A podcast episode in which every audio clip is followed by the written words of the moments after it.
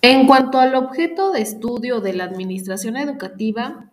podemos mencionar que es un tipo específico de organización y dependiendo del nivel educativo en el que se encuentre, las características, su estructura y funciones van a cambiar. Es decir, si se trata de preescolar, van a ser diferentes a las de primaria, secundaria, áreas técnicas,